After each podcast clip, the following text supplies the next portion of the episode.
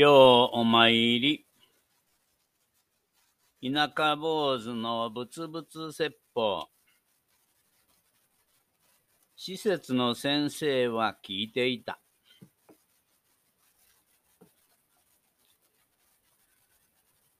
A 子が帰った後、しばらくして私は、ある講演会に招かれ、自戒を込めて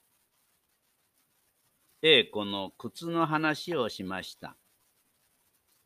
もちろん、彼女とはわからないように内容を組み立ててお話をしました。何日かして A 子から手紙が来ました。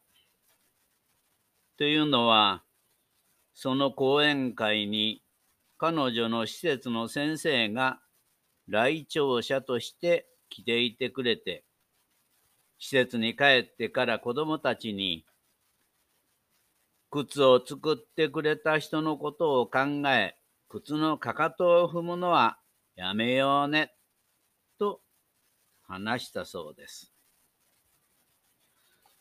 その話を聞いて、A 子はすぐに私に手紙を書いてくれました。もちろん、先生が聞いてきた話の主人公が、A 子本人であることは知る由もないのですが、次のような手紙が届きました。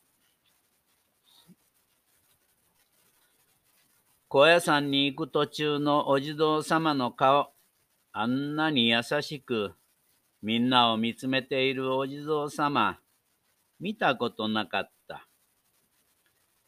まるで心の中のお母さんみたいやった。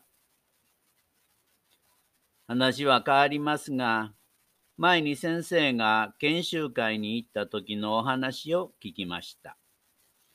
それは M ちゃんの靴の話です。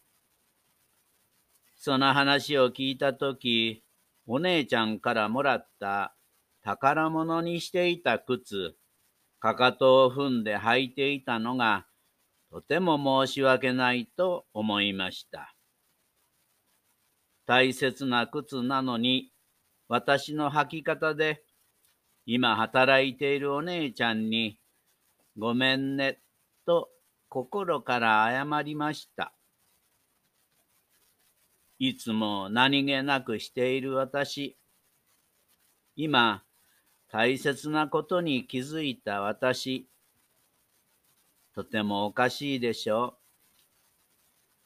ショートホームに行かせてもらって、そして施設の先生の話を聞いて、とっても大切なことを教えられた気がします。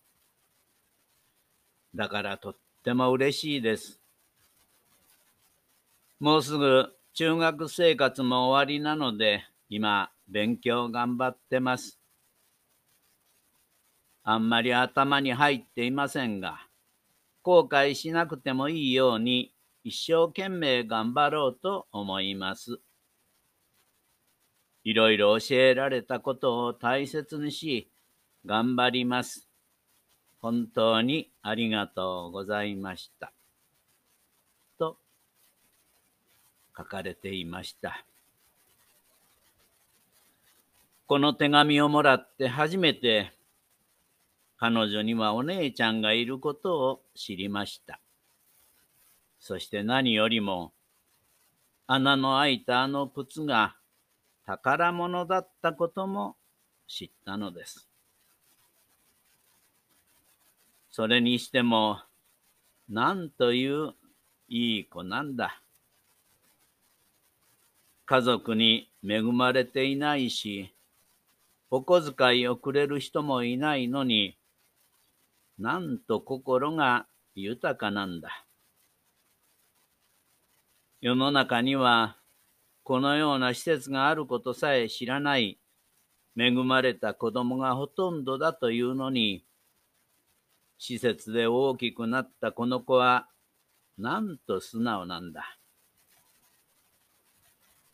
このような子供たちが社会で明るく生き生きと生きていけるような温かい社会づくりに私も頑張らなければ。